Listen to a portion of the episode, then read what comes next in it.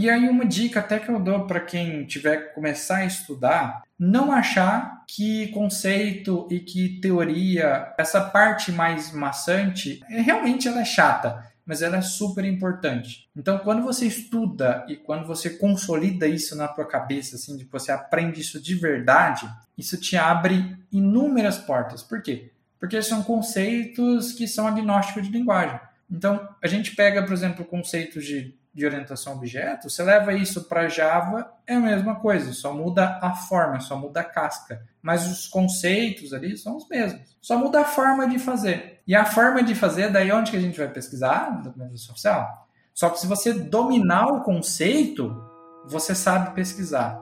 Então, assim, dominem o conceito para vocês aprenderem como que pesquisa, como que faz. Né?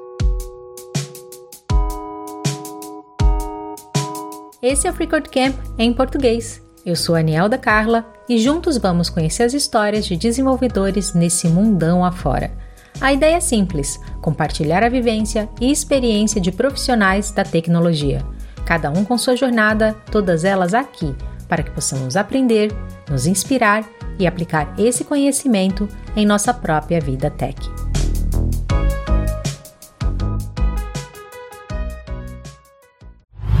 E hoje nosso convidado é o Henrique Branco.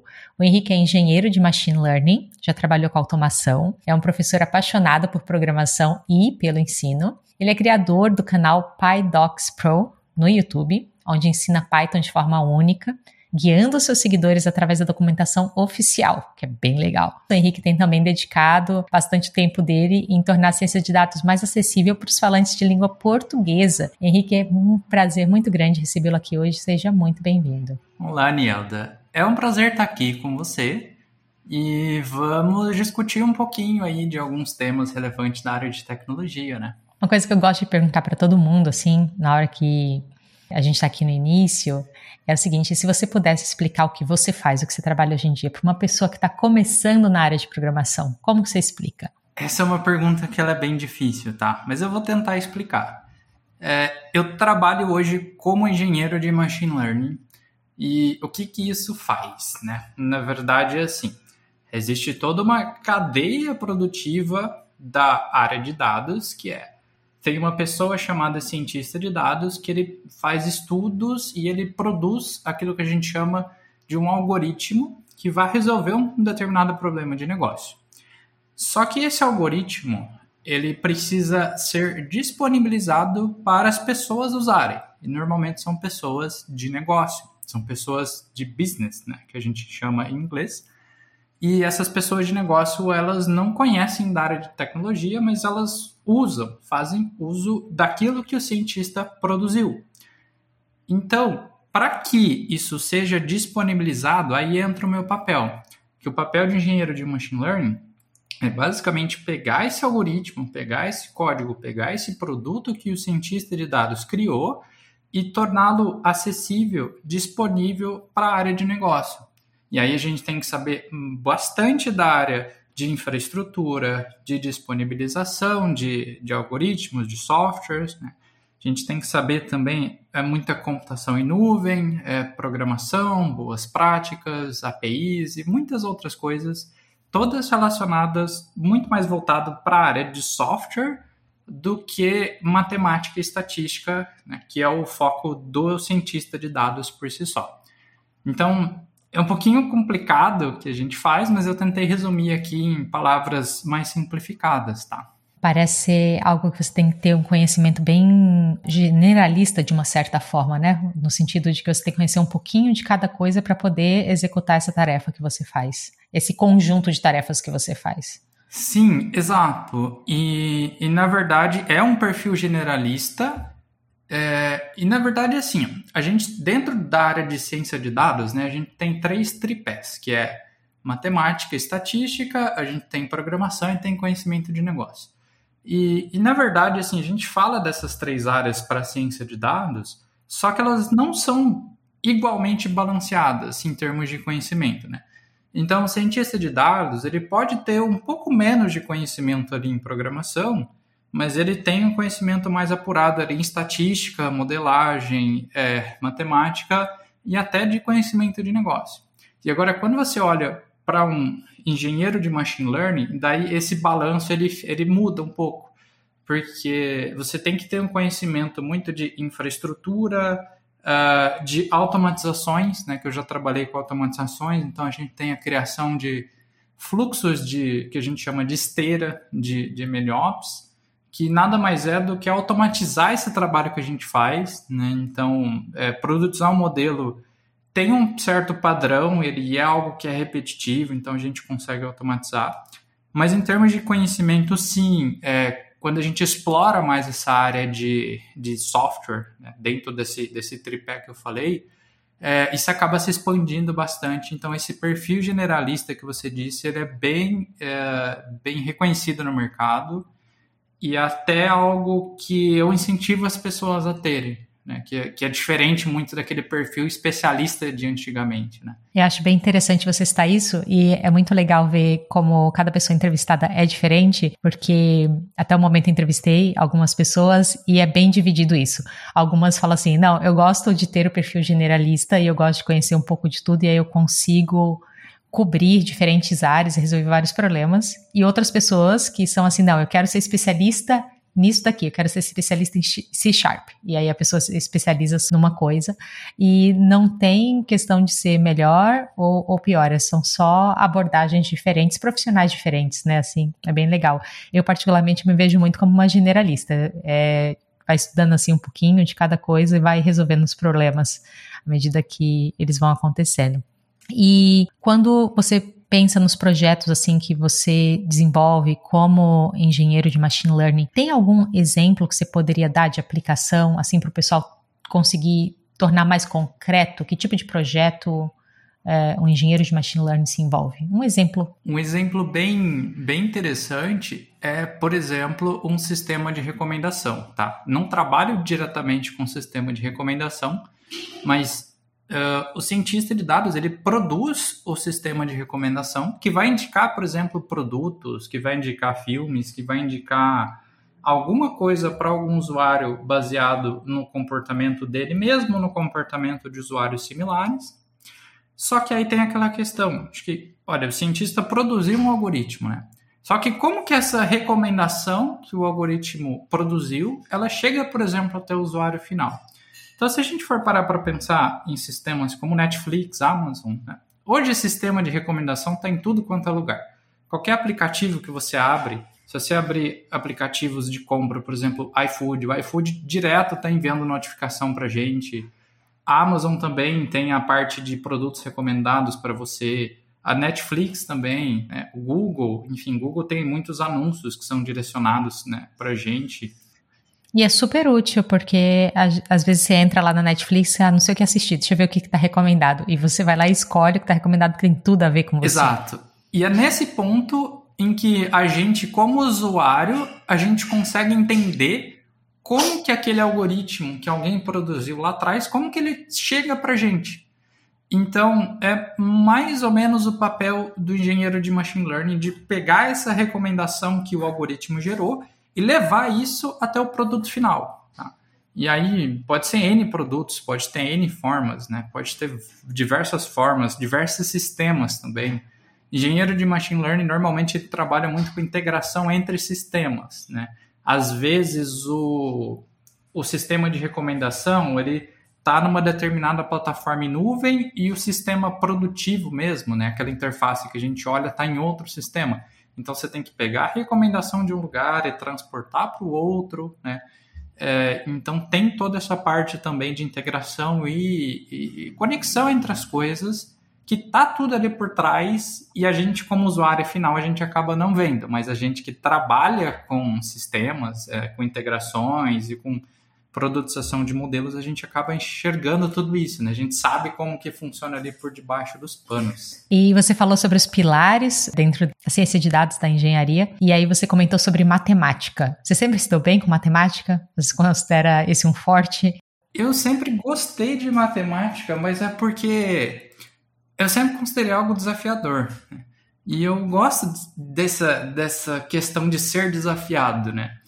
Tanto é que a minha formação, eu sou engenheiro mecânico de formação, E, e, assim, normalmente o terror das pessoas quando eles começam a fazer engenharia é o tal do cálculo, né? Cálculo 1. Pessoas dois, desistem três, no, no, início da faculdade já por causa dos cálculos. ah, cálculo não!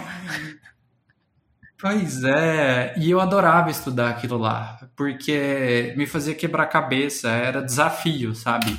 E aí tem dois desafios. Primeiro de entender como que faz as coisas, e o outro desafio que é maior é de entender como que eu aplico as coisas no dia a dia. Então, é, primeiro entender conceitos, né, para você saber o que, que você está fazendo, que eu acho que é super importante. E aí tem dois pontos. Tem, primeiro, a qualidade do conteúdo que é passado, que depende um pouco do, do professor, do instrutor também, mas também depende do aluno, né, da questão de ir atrás, de pesquisar. Então eu sempre me dei bem com matemática porque eu sempre gostei desse, desse negócio de, sabe, das missões impossíveis que a gente tem. e de resolver aquilo, aquilo que parece impossível, né? Então, eu, eu sempre me dei bem com essa parte de cálculo, de matemática, né? eu sempre gostei. E você diria que a pessoa é, não necessariamente precisa ser apaixonada por matemática como você para ingressar nessa mesma área, mas ter um conhecimento de matemática seria bom, seria recomendado. É, a pessoa não precisa ser fascinada, mas igual eu, eu fui na época, né? Hoje, hoje até eu nem trabalho tanto com essa parte é mais matemática, né? Eu, eu fui um pouco mais pro lado da, da programação, mas eu acho que a pessoa ela tem que gostar, ela tem que ter interesse, ela tem que saber pesquisar, é, tem que saber ler papers e, e interpretar aquilo que está sendo escrito, né? De uma forma, de uma forma é, técnica ali, né, em, ter, em, termos de algoritmos e tudo mais. É, não necessariamente entender a fundo, mas a pessoa ela tem que pelo menos gostar e ter curiosidade, sabe? Eu acho que esse é um, é um primeiro passo aí que a pessoa tem que dar é, nessa, nessa área específica que você citou de matemática e estatística, né? De engenharia mecânica para engenheiro de machine learning deve ter sido uma jornada e tanto, né? Como que começou essa Posso considerar uma transição de carreira? Essa mudança de engenharia mecânica para programação? Como que começou essa transição? É, assim, transição de carreira, eu entendo que é a pessoa já trabalha numa área e ela muda para outra. Meu caso foi um pouco peculiar, porque apesar de eu ser formado em engenharia mecânica, eu nunca trabalhei como engenheiro mecânico, né? Então, eu me formei em engenharia mecânica, né? Eu tenho a graduação é, e eu fiz estágio na área, então em 2017, 18, eu fiz estágio como, como engenheiro de manutenção de uma, de uma multinacional processadora de soja. Só que, assim, eu não gostava daquilo, né? Foi naquele, naquele momento em que eu estava fazendo estágio que eu descobri que aquilo não era para mim. Não sabia o que era, eu sabia só o que, que eu não queria para minha vida. Não, não é isso que eu quero. Então. Mas é, um, mas é um passo importante, tá? Saber o que a gente não quer é tão importante às vezes quanto saber aquilo que a gente quer. Eu concordo. é, mas, então, assim, transição de carreira, na minha concepção, é quando você já trabalha numa área e aí você muda para outra área. No meu caso, eu nunca trabalhei como engenheiro mecânico de fato, né? Eu fiz estágio, tenho experiência na área, é, mas, assim, a experiência de estágio, então eu, eu, acabou que eu nem considero como, como uma atuação profissional como engenheiro, né? E, só que eu ter feito engenharia mecânica me deu a base necessária para eu entrar na área de tecnologia de uma forma um pouco mais branda. Né? O que, que eu quero dizer com isso? Quando a gente está fazendo engenharia mecânica, a gente e não só engenharia mecânica, tá? Eu acho que as outras todas, todas as engenharias de, em forma geral. Mas a gente é estimulado a desenvolver muito o raciocínio lógico, qualquer disciplina. Então, se você pega, por exemplo, disciplinas de, de cálculo, estatística, álgebra linear, a própria programação, eu tive programação na faculdade também. É, então, você pega tudo isso durante seis anos, cinco anos de graduação, até mais, né? Que as pessoas normalmente não fazem graduação de engenharia em cinco anos. Eu fiz em oito, tá? já no início ele já tinha, ele já sabia que não queria, mas falou: vou terminar. Vou terminar aqui essa graduação. É assim, ó, eu comecei em 2010, então eu entrei na. Eu me formei na, na Universidade Federal de Uberlândia, eu entrei na faculdade em 2010. E eu fui levando o curso, assim, para mim foi super tranquilo. É, nunca, nunca tive dificuldades com as disciplinas como os outros, os outros alunos tinham. É, mas com o passar do tempo, eu descobri que eu gostava mais da área de programação. Então, na faculdade, a gente tinha disciplina de algoritmos e introdução à programação, que a gente começou a programar em C e C++. Então, lá em 2010 foi quando eu escrevi minha primeira linha de código. E aí depois a gente evolui um pouco é, e começa a usar MATLAB, só que aí com foco de resolver problemas de engenharia mesmo, é só que também com foco bem didático, né? Porque a gente está dentro de uma academia. Então, esse lado, né, essa parte de estudar programação, eu me interessava bastante por isso. Né? E, só que aí eu deixei essa caixinha guardada de lado. Né? E aí fui desenvolvendo, dentro de todas as disciplinas que a gente vê, é, a gente acaba desenvolvendo lógica de forma indireta, né? O raciocínio lógico é, de, de, se, a forma de se pensar, né? Estruturação lógica de raciocínio. E, e aí eu fui fazendo a faculdade, peguei aquelas disciplina mais específica de transferência de calor, mecânica dos fluidos, que é bem difícil, por sinal, né? É, só que aí quando eu entrei para fazer estágio, e aí assim, durante a minha graduação, eu tive programação no primeiro semestre, depois eu tive MATLAB, e aí eu continuei nessa jornada, durante a graduação eu tive a oportunidade de fazer um intercâmbio também na Alemanha, eu cursei algumas disciplinas lá. É, e eu peguei aquela greve de 2012, que foi aquela greve que parou durante seis meses, daí a hora que voltou já voltou, é seis meses e meio, né? A hora que volta tem que esperar o próximo semestre, daí você perde um ano inteiro por causa de por causa dessas paradas, né? E ainda eu fiz intercâmbio, eu fiquei um ano e dois meses na Alemanha. A hora que eu voltei também, voltei no meio de semestre. Isso deu uma, dá uma quebrada no ritmo. Aí tem as, aquelas dependências que a gente pega, né? Que de vez em quando atrasa também. Né? E aí, fechando a conta, oito anos. Exato. Então pulou de cinco para oito anos, né? Então entrei ali em 2010. Uh, 2012 foi a greve, 2015, 16 foi meu intercâmbio, quando eu voltei, daí eu retomei a faculdade só em 2017, porque eu voltei fora do semestre e tinha que esperar. E aí em 2017 e 2018, basicamente, eu voltei já com todas as disciplinas fechadas e faltava só o estágio e TCC. Né? E quando eu comecei a fazer estágio, eu realmente ouvi que eu não queria trabalhar como engenheiro mecânico. Né? E tinha uma razão muito clara, porque tudo aquilo que a gente via de teoria, quando você entra no mercado de trabalho, parece que a gente não tem espaço para aplicar tudo aquilo que a gente sabe, né? Então, assim, a distinção entre conhecimento teórico e conhecimento prático ali, para mim, eu acho que essa divisão foi um fator que falou, olha, não, eu não quero isso para minha vida, né?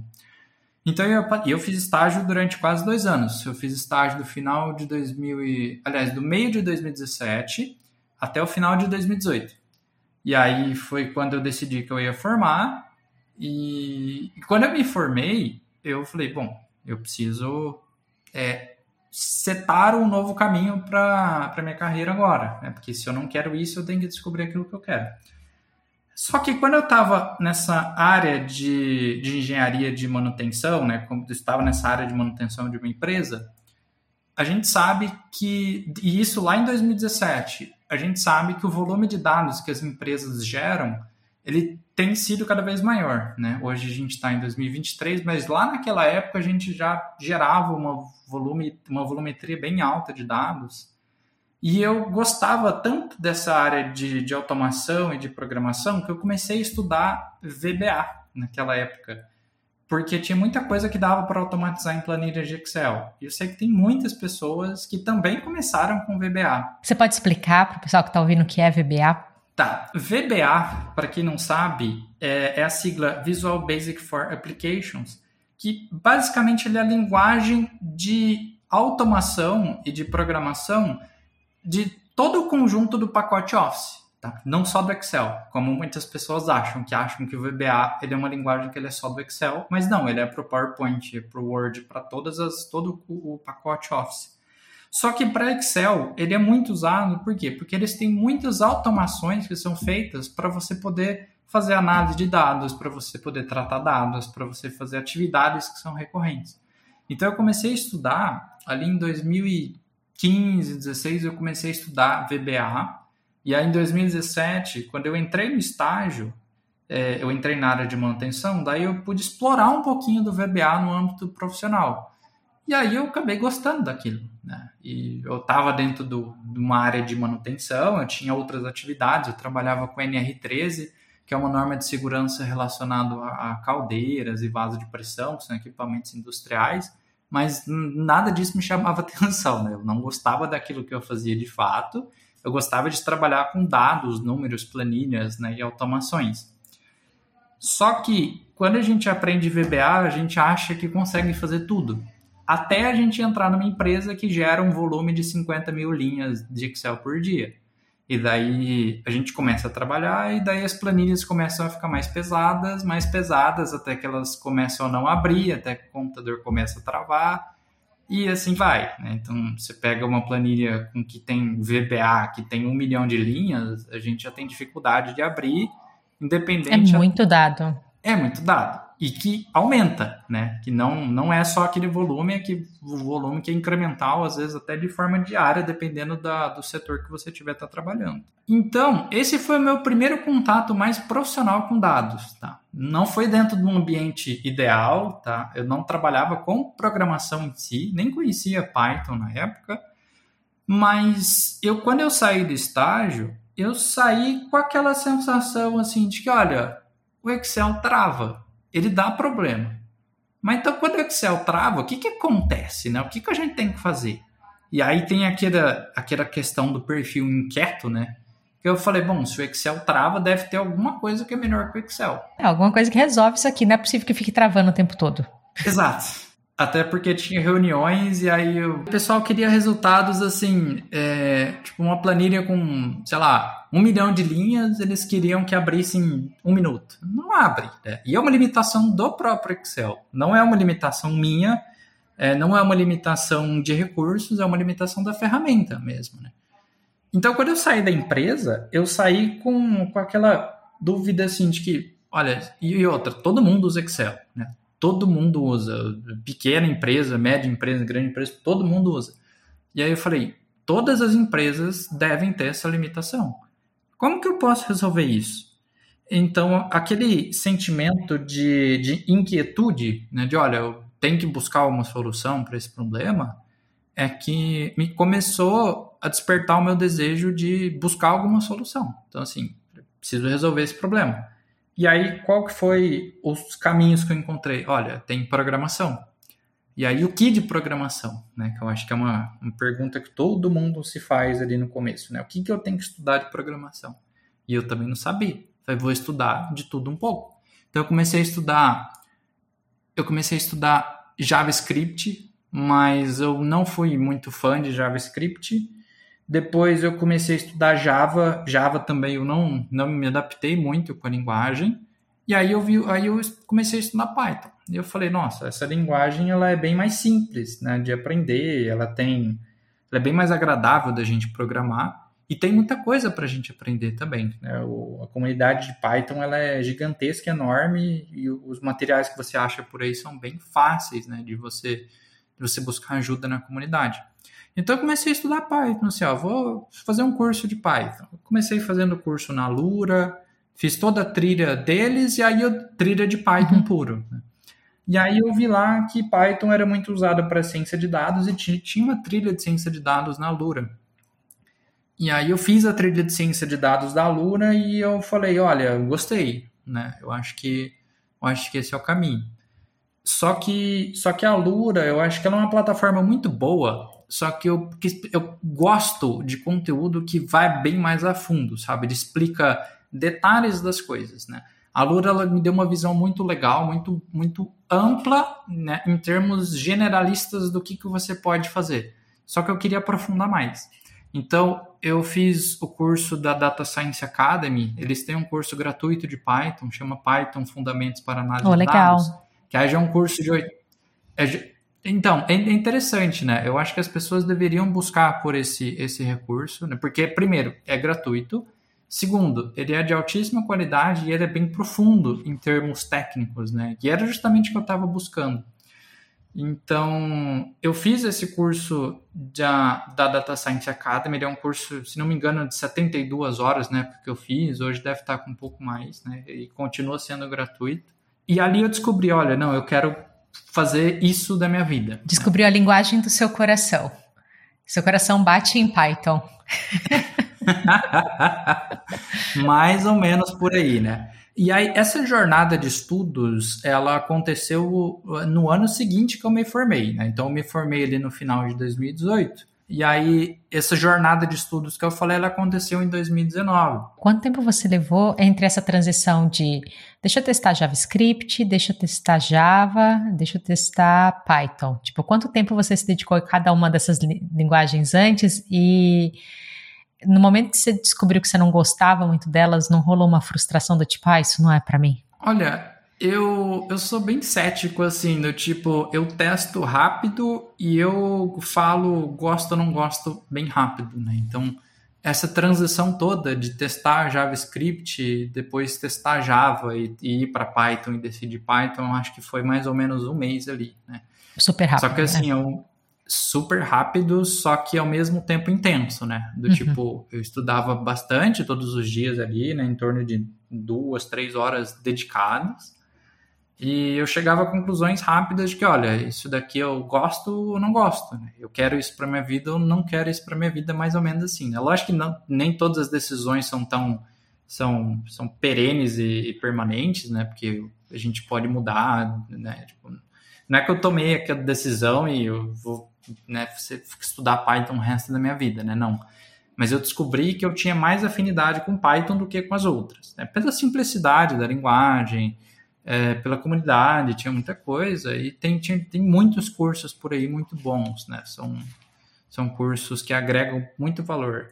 E JavaScript, Java até tem bastante curso, mas, mas Python acho que supera também em volume de, de contribuição da comunidade, sabe? De certa forma. É o que você falou, é uma comunidade enorme, né? É, exato. É, então, assim, basicamente foi um mês ali de testes, né? Fiz vários projetinhos em Python, é, desculpa, fiz vários projetinhos em, em JavaScript, falei não gostei, fiz projetinhos em Java, não gostei, e fui, comecei a estudar Python, falei, gostei, vou ficar aqui, né? Esse é o, esse é o terreno que eu quero, que eu quero seguir. Então, assim, 2019 para mim foi um ano crucial, porque eu decidi que eu queria e aí, como eu disse, né, eu não mudei de carreira, porque eu não cheguei nem a começar como engenheiro, né? Mas eu decidi que eu queria ingressar na área de tecnologia, e aí eu estudei JavaScript, Java, depois Python, e eu decidi ficar no Python. Então, assim, 2019 foi o ano que eu falei, olha, eu quero fazer isso da minha vida, né? Então, só que tem um detalhe que eu fiz todas as trilhas de ciência de dados, né? Enfim, fiz tudo que tinha muito focado em dados. Só que eu tenho uma visão assim, né? Eu, eu sou preguiçoso, tá? Isso eu não, não vou não vou esconder de ninguém. Ótimo, porque dizem que as, as pessoas que acham as melhores soluções são as preguiçosas. Acha a solução mais rápida possível. Não, eu sou preguiçoso, não quero trabalhar muito, deixa eu achar a melhor solução mais rápida possível que não dê problema, porque aí depois não tem que fazer de novo. É, e assim, o fato de eu ser um pouco preguiçoso, eu acho que eu busco formas de automatizar as coisas que eu faço, sabe? Então.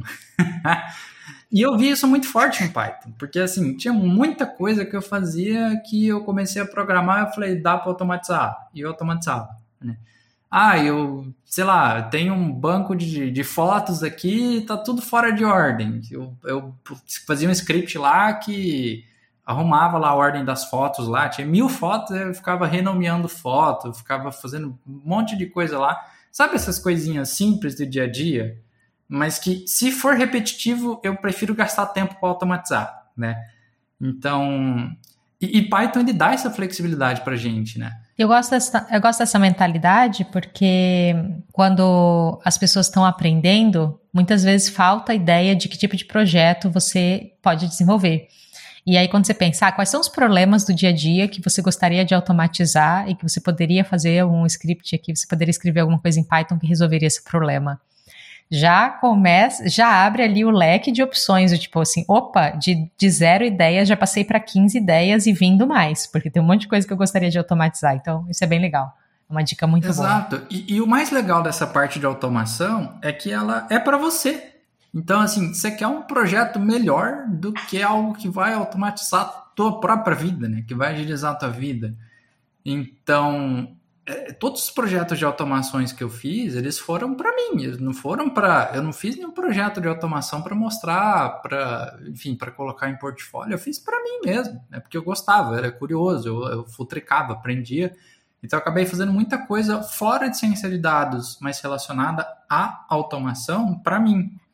E quando a gente coloca essa mentalidade, eu acho que dá uma motivação um pouco maior. Né? Então, assim, uma das dicas que eu dou é faça projetos para você, né? Faça projetos que você vai usar, que você vai é, ter o benefício dele, né? É, então, assim, uma dica que vale não só para automação, mas, por exemplo, dados. Né? A gente pensa muito, ah, eu vou, vou fazer um portfólio para dados, e aí a gente acaba, onde que eu vou buscar dados? Né? A, gente, a gente não precisa buscar. Se a gente for parar para pensar, hoje, todo aplicativo que a gente tem, todo, sem exceção, ele tem dados e são dados pessoais. Eu fiz uma postagem no LinkedIn esses dias de que se você quiser ter um portfólio diferenciado né, de, de, dados, você pode fazer análises, por exemplo, dos seus próprios dados. Quais dados? Você pode pegar dados seus próprios, né, que você assiste, da Netflix, da Amazon, Spotify, iFood, Google, o uh, que mais? Fale mais alguns aplicativos aí que usa. Uber. Ah, os, os, aplicativos de atividade física que você faz. Então, aquele, aquele relógio que faz monitoramento dos seus passos. Também. Tem uns até que fazem monitoramento do seu sono. São coisas que coletam. São dados infinitos. São. São dados infinitos. E eles são interessantes, primeiro, por quê? Porque eles são pessoais, eles são seus e, e, é um projeto que ele é para você, né? Então, não é interessante você analisar os seus próprios dados do que ficar analisando dados genéricos, seja dados, enfim, do governo, né? São dados genéricos. Quando você faz um projeto que você vai ser o usuário final, daí você se preocupa é, em como você vai usar, em como você vai consumir, porque ao mesmo tempo que você é o construtor, você é o consumidor desse produto, né? Desse, desse projeto. Então acaba sendo algo muito mais interessante do que você fazer projetos genéricos. Então tem essa. Hoje a gente tem essa vantagem de ter esses dados, né? A gente, lógico que contou bastante ali com o LGPD, é, que, que força as, as, empresas, né? Que obriga as empresas a disponibilizarem os dados para gente, a gente poder fazer esse consumo mas de forma geral é, a gente tem esse, esse benefício hoje, né, de consumir nossos próprios dados, né, seja, sejam eles de onde for, plataformas. É, é, o LGPD é a lei de proteção de dados, certo? Que entrou em vigor. Isso. Uhum.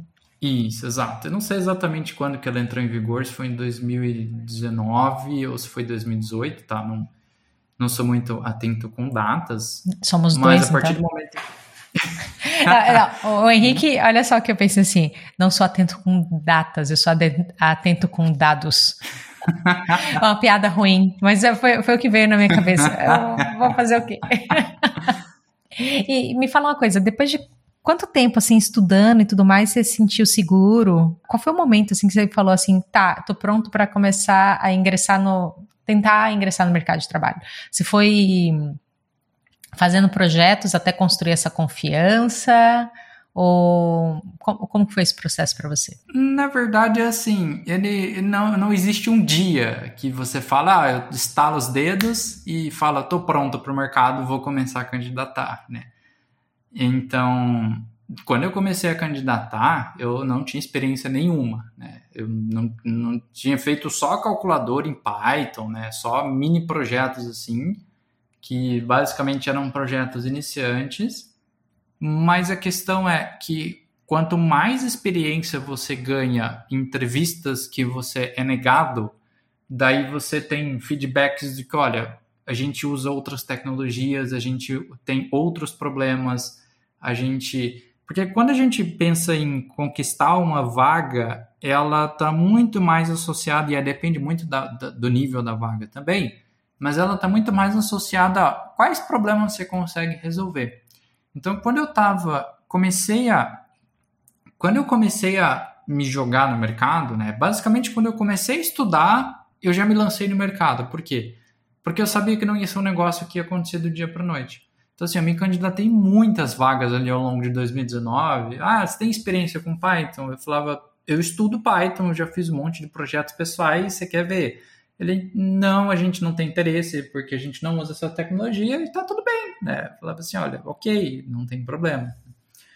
Mas a, a, quando, quando a gente começa a estudar, a gente tem que ter algo para a gente mostrar.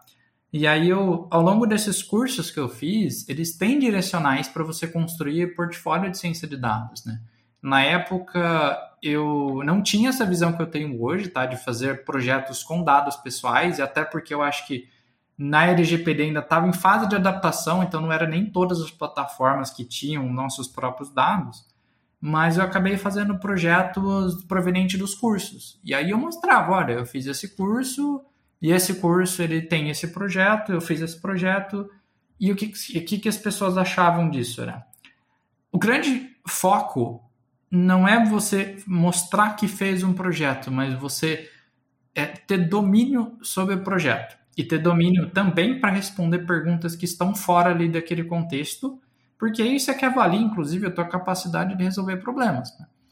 Então, assim, eu fui estudando, eu fui montando meu pequeno portfólio de análise ali, que era com base muito nos, nos duas plataformas que eu fiz curso, né, que era a Data Science Academy e a Lura, e eu fui me lançando ali algumas, algumas oportunidades. E, e, o mais engraçado é o seguinte, que eu, quando eu entrei no mercado em 2020, não foi na área de dados. Eu entrei no mercado na área de automação, que era algo que eu nunca estava esperando. Né?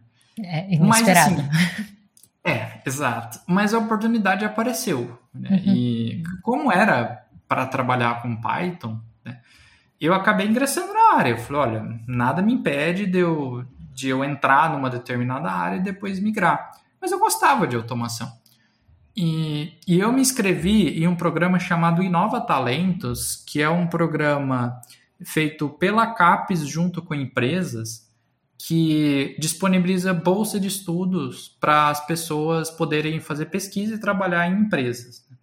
E aí uma das empresas que tinha parceria com esse Inova Talentos, com esse programa, é a Bosch em Campinas. Uhum. Então, em 2020, é, eu me inscrevi, na verdade, em 2019, nesse programa.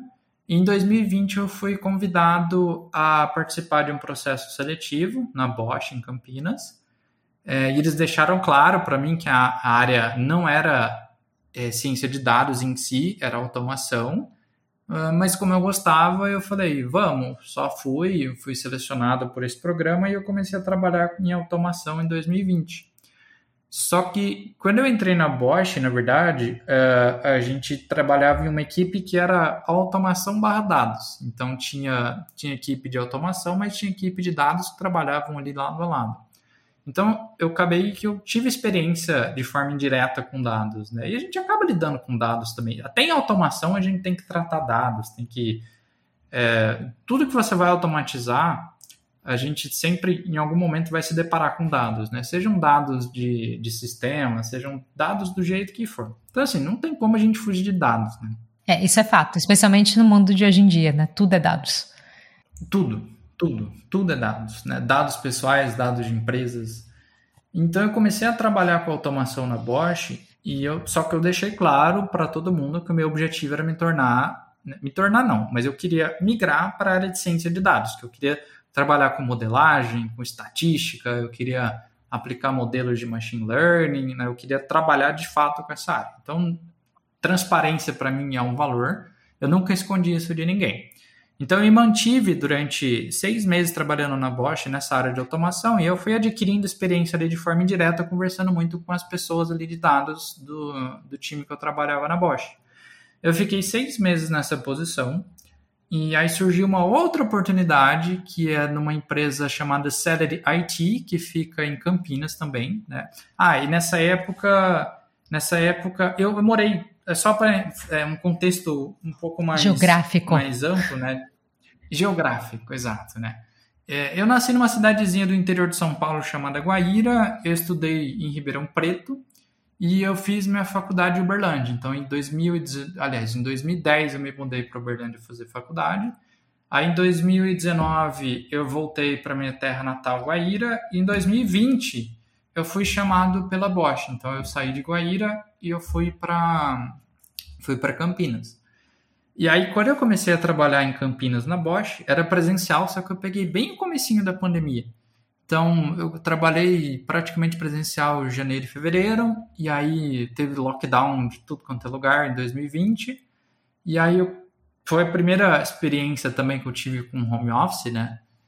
É, e foi na Bosch, em Campinas. Então, assim, morei em Campinas durante um ano, eu fiquei 2020 inteiro, mas não conheci nada da cidade, né? Se perguntar se conheci alguma coisa, não conheci. Eu passei pela mesma coisa aqui. Foram dois anos. Eu estou aqui em Itaém há quatro anos. E os dois primeiros anos eu praticamente não conhecia a cidade. Porque eu estava trancada dentro de casa. Né? Mesmo... Você pegou a época da pandemia também? É, eu mudei é, final de 2019, antes da pandemia, ali em outubro. E aí estava tudo bem é, verão, né? Então, praia, fazendo as coisas, indo para o Rio, esse tipo de coisa, e aí, de repente, lockdown.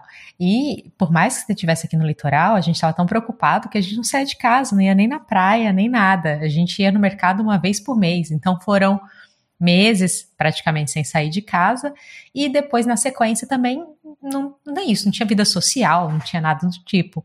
Então, eu brinco que eu estou aqui há quatro anos, mas eu estou conhecendo a cidade faz dois só. E comigo foi assim em Campinas também. Eu morei em Campinas durante um ano, só que o meu caso eu não conhecia a cidade. Né? eu não conhecia a cidade. Porque você mudou já. Exato, que eu mudei. E daí eu vou continuar o meu, a minha história e daí eu falo depois para onde eu me mudei. Né? É, então, em 2020 eu estava em Campinas, eu comecei a trabalhar na Bosch.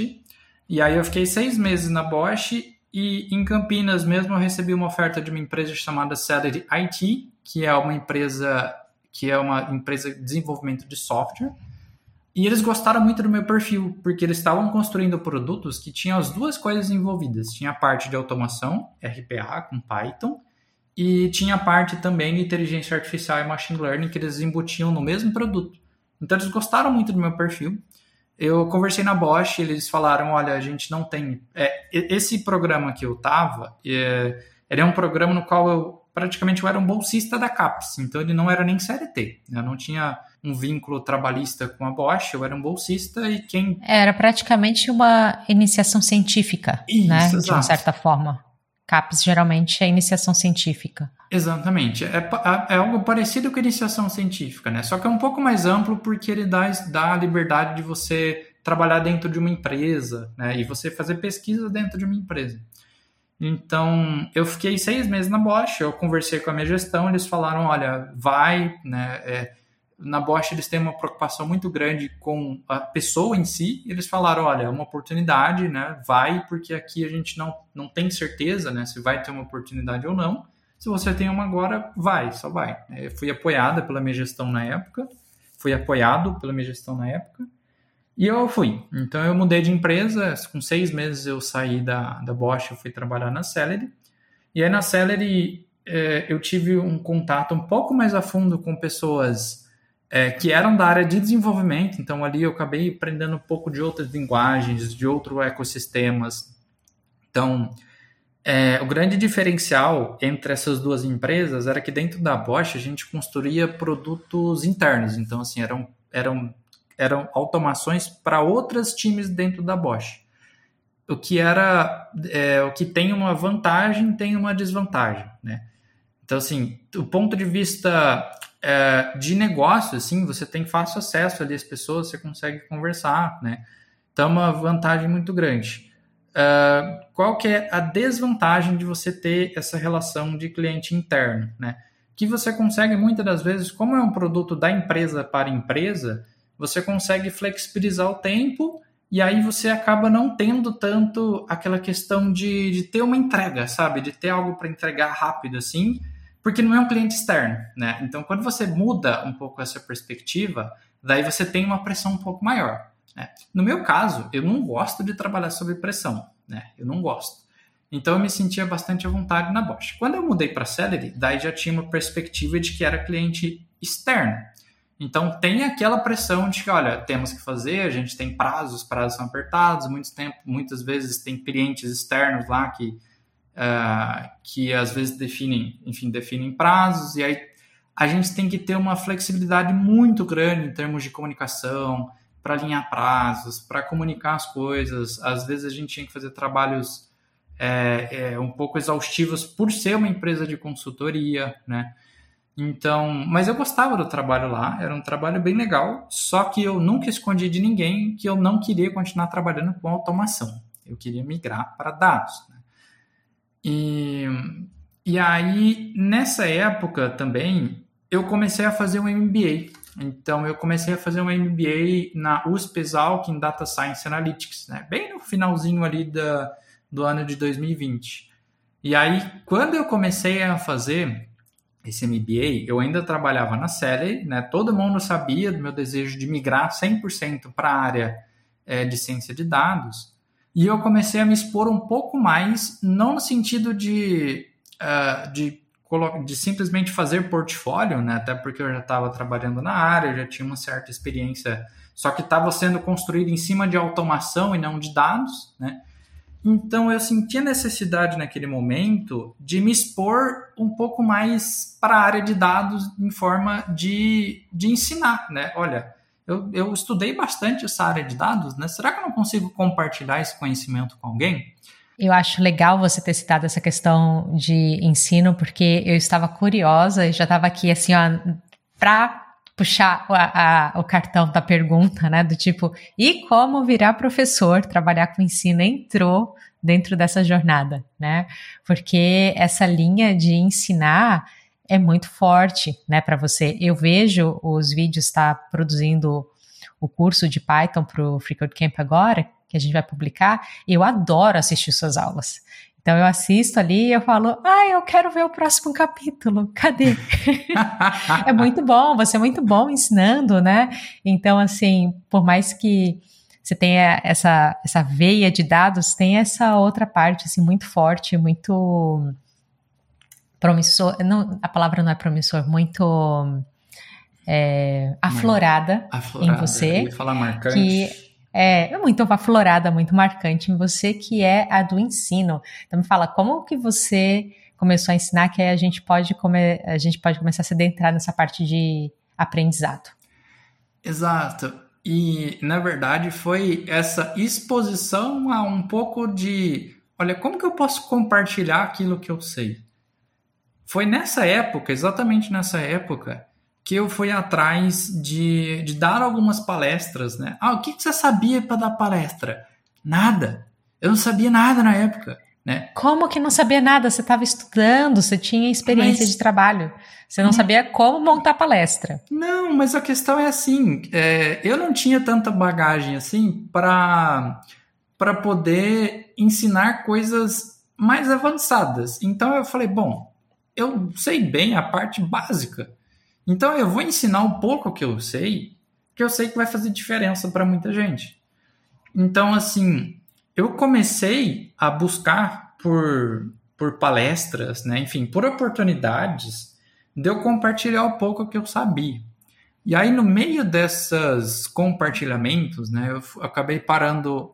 E assim, eu fui futricar, do tipo, vamos ver onde que eu posso ensinar alguma coisa. Né? Quem está precisando de aprender alguma coisa.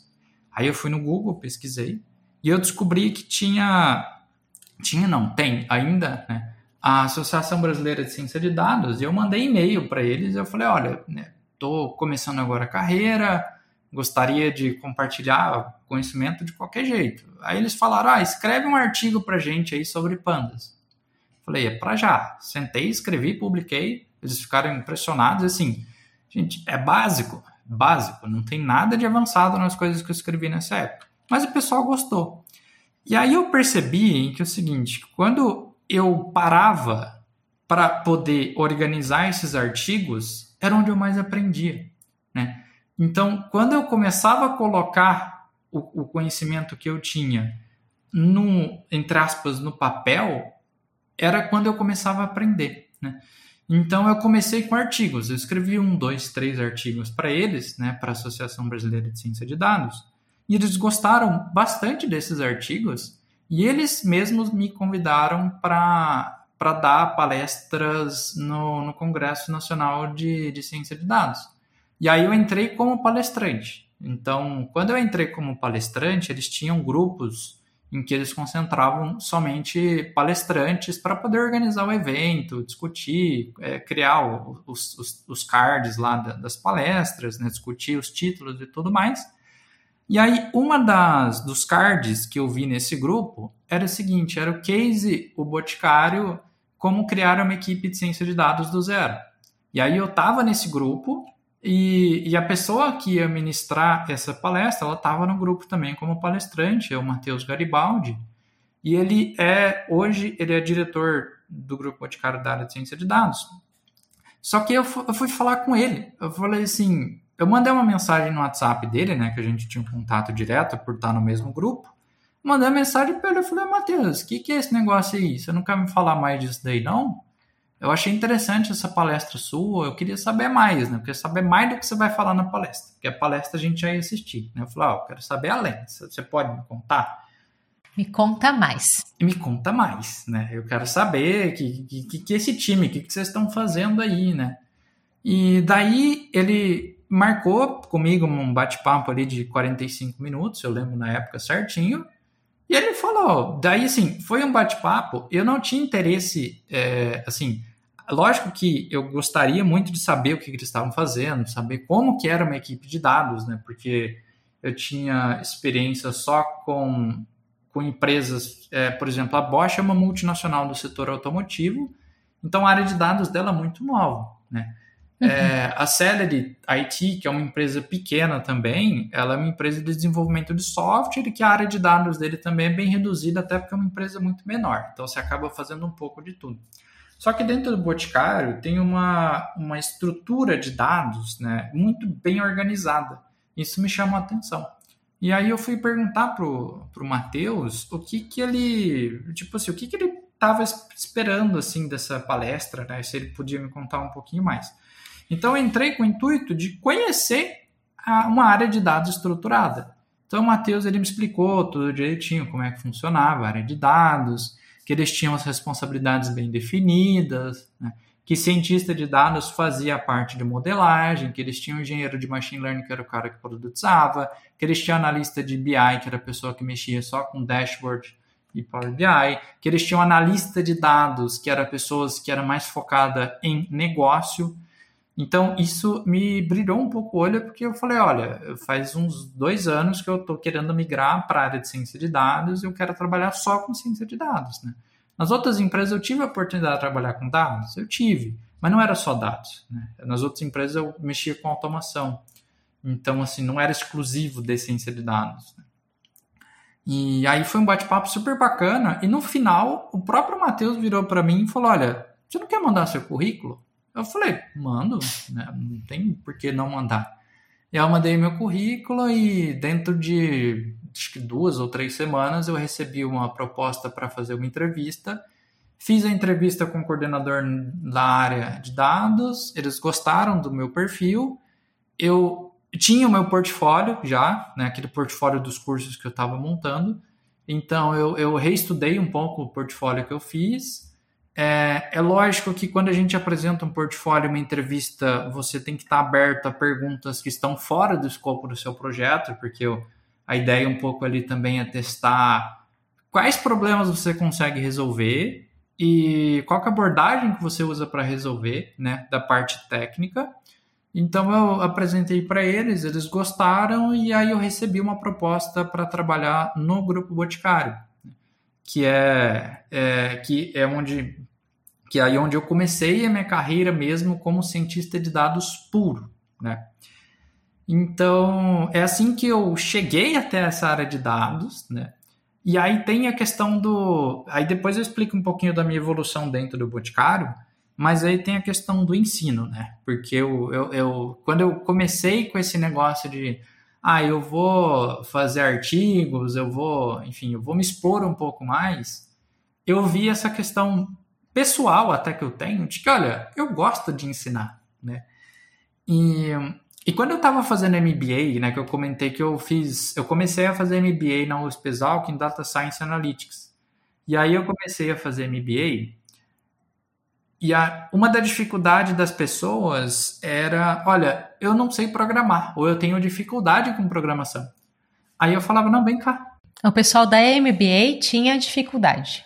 Exato, exatamente. Até porque é, tem disciplinas do MBA que são para cobrir esses gaps. Né? Eles tinham introdução à programação com Python, introdução à programação com R.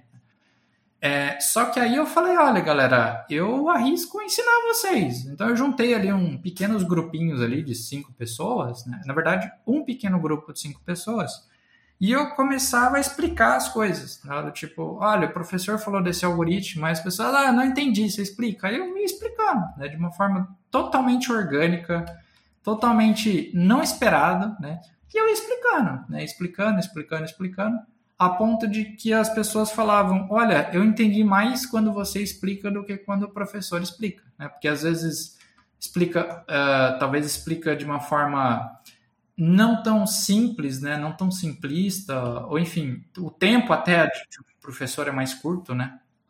Tem até a próxima a proximidade do de você como outro aluno e você entende a mesma dificuldade que o seu colega tá, porque muitas vezes quando a gente está muito avançado num tema, é muito difícil você desmembrar aquele conhecimento para uma pessoa que está no momento muito básico, né? Então, isso, esse é um desafio no ensino que todo professor encara em algum momento, que é assim, destrinchar aquilo ali até o ponto de ter certeza que você não está fazendo básico demais nem complicado demais.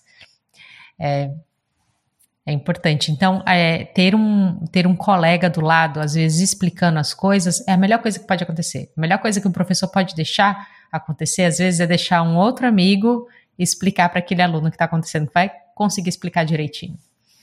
Exato. E assim, é, eu, eu gostaria de deixar claro que eu não estou desmerecendo nenhum professor, até porque eu sou muito empático do ponto de vista de me colocar no lugar de um professor que ele tem duas aulas, duas horas para dar um determinado conteúdo e ele tem um público extremamente diverso. Então, assim, o desafio para eles, né, para os professores do MBA é maior ainda, porque eles têm que explicar em um tempo pré-determinado, porque eles têm determinada grade para poder cumprir, e o público deles é muito amplo, então se eles não conseguem ter aquele contato individual e próximo que eu conseguia de entender exatamente a dúvida daquela pessoa para poder esclarecer para aquela pessoa, né? para explicar para aquela pessoa. Porque lá o MBA tinham, tinham aulas que tinham mil pessoas online, né? tinham 900, 800, né? Então, assim, é praticamente impossível o professor explicar e tirar dúvida de todo mundo. Voltando à questão sobre você ensinando, eu queria abordar um pouco mais esse tema e mergulhar um pouco sobre é, processo de aprender sobre programação, né? Então, eu queria pegar um pouquinho emprestada essa sua experiência de professor ensinando para poder conversar um pouco mais, assim, esclarecer algumas dúvidas da galera que está começando agora, né? Então, um, o pessoal que estava começando ali a aprender, qual que era a principal dificuldade que você via, né? Qual, quando elas estavam começando? Essa é a parte mais legal de todas. Porque a dificuldade das pessoas que estavam começando era exatamente a mesma dificuldade que eu tinha quando eu estava começando. Eu não fui diferente de ninguém. Só que o caminho que eu trilhei para sofrendo para entender as coisas, eu tentava minimizar esse sofrimento passando isso de uma forma mais simplificada para os alunos. Então, assim, eles tinham dúvidas, por exemplo, já na instalação do Python, né? Quando você vai instalar o Python e não dá certo, daí ele não instala, não reconhece, ou você instala o Python e abre aquela janelinha do, da Microsoft, e aí você fala, ah, não, não funcionou. E aí, cê, às vezes, acontecia comigo isso, você vai lá, assiste um curso e fala, ah, instala, faz isso, isso, isso, vai funcionar e beleza, e toca o barco, e ninguém para para falar, olha, né, olha, se não funcionar aqui, faz isso, se não funcionar ali, faz aquilo. E eu fazia muito esse papel, de ensinar baseado nos meus erros e nas minhas experiências e nas minhas dificuldades. Porque isso cria uma empatia muito grande, inclusive, com os alunos, né? De você falar que, olha, eu tive essa dificuldade também. Né? O que vocês estão passando por agora, eu tive essa dificuldade. Então, essa questão de você se tornar-se empático com os alunos, né? Eu acho que cria uma proximidade muito grande e abre espaço, inclusive, para eles terem mais confiança de perguntar mais coisas, né? E conforme eles iam perguntando mais coisas, tinha coisas que eu não sabia, mas é aquela história, né? De quando a gente ensina, a gente acaba mais aprendendo aquilo que a gente está ensinando do que, do que o contrário, né? Então, quando eles perguntavam alguma coisa que eu não sabia, eu nunca tive medo de assumir, olha, isso daqui eu não sei. Mas a gente pode pesquisar juntos, né? Então, eu falava que eu, na verdade, eu falo até hoje, né? Quando eu estou dando aula, eu pego um tema que eu não sei, eu falo, olha, eu não sei, mas vamos pesquisar juntos, né? Vamos aprender juntos. Qual que é? E aí, o que eu gosto de ensinar é, para os meus alunos, de forma geral, não é a ficar dependente de mim, né? Porque eu, quando eu estava aprendendo, eu criei dependência de curso, de professores, de vídeo, que se eu não voltasse naquele vídeo, eu não saberia resolver. Né? Tipo, eu precisava. Olha, quem nunca salvou aquele link nos favoritos, né? De que ah, quando eu tiver esse problema, eu vou aqui, né? Isso não é, não é legal porque você não ganha autonomia. Né? Você parece, pelo contrário, você cria dependência de, olha, sempre depender daquele link, né? É, só que eu nunca gostei disso. Então, eu sempre fui aquela pessoa de, olha, vamos pesquisar a fonte, né? E, e uma questão assim, né, Nielda, vamos, vamos, vamos parar para pensar no Stack Overflow. Quando a gente pergunta alguma coisa, ou quando a gente vê alguém perguntando alguma coisa no Stack Overflow, né? o Stack Overflow, para quem não sabe, é o, a maior comunidade de trocas de experiências ali, de perguntas e respostas em tecnologias do mundo, né? Então, ele é, um, ele é um fórum, ele é um fórum de perguntas e respostas onde as pessoas se ajudam, né? Alguém tem alguma dificuldade, alguém pergunta, alguém responde, tem discussões lá também. É, você quer entender como alguma tag funciona, você vai no Stack Overflow e você descobre. É, exatamente, né? É, então, o Stack Overflow, ele tem esse potencial, né? De, enfim, de, de criar esse, esse, esse fórum de conhecimento compartilhado.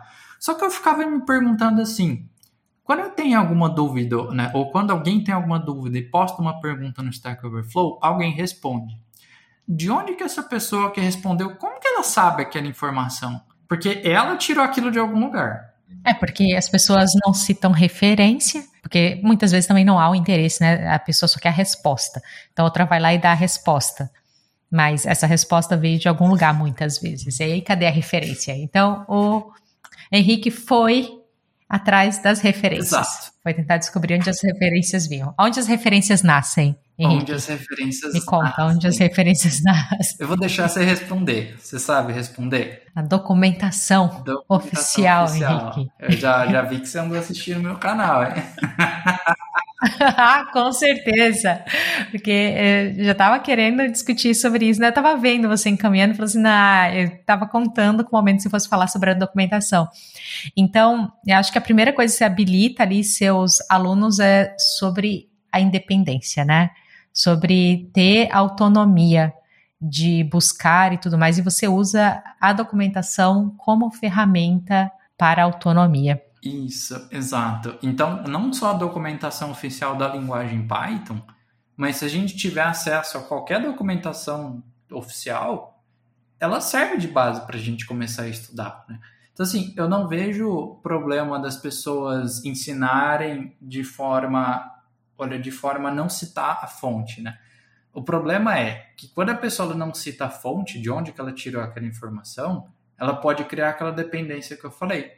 E aí, assim, ah, eu não lembro daquilo, onde eu vou ver? Eu vou lá no curso. Mas às vezes o curso, ele cita 1% do que você pode aprender quando você fica com aquele conteúdo do curso. Então, meio que você acha que é só aquilo. E na verdade, você tem um mundo que você pode explorar que está lá, porque a documentação oficial normalmente ela contém tudo, né? Então, se você pegar aquele 1% e for pesquisar na documentação oficial, você vai ver que você pode aprender 10, você pode aprender 15%. E aí você vê que não tem fim. Então, assim, todo o conhecimento que você adquire, se você aprender a consultar das fontes, você vai ganhando autonomia. Né? Mas você acha que para alguém que está começando, já começar estudando pela documentação é um caminho é, não digo possível porque possível é. Por muito tempo várias pessoas estudaram só tendo documentação, não tendo curso, mas não é um caminho muito árido. Não poderia ser um caminho muito árido. Qual é a sua visão, assim, de quem ensinou, de quem mostra às pessoas como seguir pelo caminho da documentação? Como que as pessoas reagem a partir dessa abordagem? Olha, como que é o aprendizado delas? É um caminho árido, porém ele é libertador. Né? Se a gente pensar por esse lado, de que, olha, o meu canal ele pode não existir amanhã, é, o curso ele pode não existir, o professor pode não dar mais aulas e a tecnologia ela evolui, o Python evolui, as linguagens evoluem, o Pandas evolui. É, então assim é árido, só que ao mesmo tempo ele te dá liberdade, né? Porque assim a documentação para uma pessoa que é completamente leiga, eu acho ela difícil, tá? É, só que Sim. se você tiver alguém que te explica né, qual que é o caminho que você tem que seguir, se você quiser realmente se tornar um autodidata ali através da documentação oficial, é muito bom, né? Que você simplesmente abrir uma documentação sem ter guia nenhum, você pode ficar perdido com aquele volume de informações, né? A não ser que você seja uma pessoa muito fora da curva, extremamente autodidata. Mas quando você tem um guia que te direciona sempre para essas fontes, eu acho que facilita muito o caminho. Né? Então, quando você tem alguém que te guia nesse mar de informações que você tem né, de qualquer documentação oficial, é muito melhor. Né? Então, o ideal, ideal é que você tenha alguém que te ensina, mas esse alguém ele sempre cita uma fonte de preferência, uma fonte que seja é, confiável, tá? Não necessariamente documentação oficial, mas tem que ser uma fonte minimamente confiável. Por quê? Porque se for uma fonte minimamente confiável, você consegue da fonte e remeter a documentação. Então, assim, no final, no final, o vínculo com a documentação ele acaba, ele acaba nunca se perdendo, né? Mas, mas para quem está começando, eu acho que a documentação oficial, dependendo, ela pode ser muito assustadora no começo, mas é uma questão de hábito. Porque, assim, no meu trabalho, no meu dia a dia, eu encontro problemas totalmente inesperados. São problemas que não vão existir resposta pronta no Stack Overflow. São problemas complexos que você precisa ir montando a solução. Né? Só que como que você vai montar uma solução de um problema complexo que você nunca viu e ninguém nunca viu? Então, assim, eu, eu vou encaixando partes daquilo que eu vou aprendendo e a forma como eu aprendo, ela é a forma, entre aspas, assim, oficial. Por exemplo, assim, ó, um exemplo muito legal. A gente fala-se muito de computação em nuvem, né? Computação em nuvem, Sim. a gente tem as maiores plataformas hoje, que são a Microsoft Azure, que é a nuvem da Microsoft, uhum. a gente tem a AWS, que é a nuvem da Amazon, e tem o Google Cloud Platform, que é o, ou GCP, né? Que é a plataforma em nuvem da Google. Então, quando a gente fala de aprender essas tecnologias, assim, você vai ver que tem um monte de curso que vende muitas coisas, né? Só que aí eu remeto aquela pergunta, né? O cara que está ali vendendo o curso, o cara que está te ensinando, onde que ele aprendeu aquilo para ele te ensinar? Normalmente ele vai aprender do próprio Google, né? Que a documentação do Google, a documentação da Amazon, a documentação da Azure, é, eles são muito, é, essas fontes né, de, de computação em nuvem, né, todos os serviços, eles são muito bem documentados. Por quê? Porque eles querem que as pessoas usem. Sim, a maior parte dos softwares, programas, esse tipo de coisa, eles montam uma própria universidade deles, uma própria plataforma para ensinar você como usar, porque eles querem que aquilo seja usado, porque eles querem prosperar e ter mais clientes. Então, mais pessoas usando, melhor para eles. Então, em geral, não tem pessoa melhor para, aliás, lugar melhor para buscar do que a origem. Exato. E aí, assim, você pega, por exemplo, cursos da, da, da Udemy, enfim, cursos de maneira geral, é, eles aprenderam, né? O instrutor que está lá, ele aprendeu de algum lugar. E normalmente é da documentação. Eu acho que a grande diferença entre a documentação e esses cursos, a documentação geralmente ela é escrita ali, então está sempre escrita. e a pessoa ela tem que ter o hábito de ler, ela tem que aprender a interpretar aquele texto, e às vezes a interpretação do texto é difícil porque ela não está familiarizada. E hoje em dia já existem lugares em que tem a documentação e tem vídeo, tem o tutorial, e isso já ajuda bastante. E nos cursos, muitas vezes o que acontece é que está ali em vídeo com alguém abrindo o ambiente, que nem você, explicando ali passo a passo. É como ter o colega de sala, né? Linkando com o que você falou, colega de sala explicando. Mas ao mesmo tempo está pagando por aquele conteúdo, enquanto também teria acesso à documentação. Então, eu, eu vejo, eu, eu entendo o que você está querendo dizer, assim, é, é muito interessante seu ponto de vista, porque você está falando de emancipação, de, ah, deixa eu ir buscar minhas próprias respostas. Exato. E aí a gente tem que considerar algo importante, assim, que tem perfis, né? Eu tenho esse perfil de que, olha, se alguém está me ensinando, eu, eu gostaria de saber de duas uma. Ou qualquer fonte, ou como que essa pessoa aprendeu, né? A não ser que ela esteja ensinando algo totalmente inovador, né? Que não existe em, em pouquíssimos lugares, ou que não tem documentado. Mas eu gosto, eu gosto muito de saber onde que as pessoas aprenderam as coisas porque aí eu vou consumir da fonte. Agora, existem perfis, né? Tem pessoas que, que olham para uma documentação e ficam perdidas e gostam de ter orientação. Né? Só que, assim, essas pessoas que elas gostam mais de ter orientação, elas tendem a ter aquela certa dependência que eu falei, né? Elas não, não, não são tão autodidatas. Então, assim, eu gosto muito de instruir falando: olha, segue por esse caminho, faz esses passos, mas saiba que eu tirei isso de algum lugar. Porque você segue os meus passos, né? Você aprende aquilo que eu, que eu aprendi, mas se algum dia eu deixar de, de ensinar, ou se você quiser expandir seu conhecimento, tá ali, né? Então eu, eu tenho noção de que tem pessoas que, que não são tão orientadas e tão autodidatas a pegar uma documentação inteira e ler, até porque a documentação ela muitas das vezes ela não, não deveria ser igual um livro, né? Que você vai abrindo um livro lá e vai passando páginas para você ler. Né? A documentação. Você deveria ir para onde você quer resolver o problema. Consultar. Né? É documentação oficial, uhum. ela serve para a gente consultar as coisas. Né? É o conceito do dicionário antes. Você não lê um dicionário, você vai na palavra que você quer buscar. Jovens adultos que estão nos ouvindo, o dicionário era um livro antigo que tinha uma lista de palavras e aí você não sabia o significado da palavra, ia lá e buscava ela e você via a definição. Ah, então, Hoje em dia o pessoal pergunta para o chat GPT definição de palavra, né? ah, sim.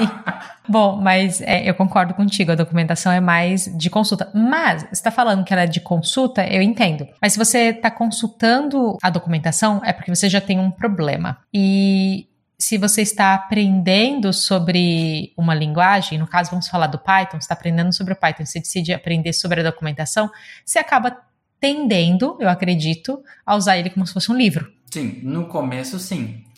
Até você, vamos falar assim, é um processo de aprendizado, né? Então, no começo, você acaba seguindo ali os tutoriais da documentação, né? Ele tem até uma etapa de tutorial ali que é muito bem explicada e muito clara, né?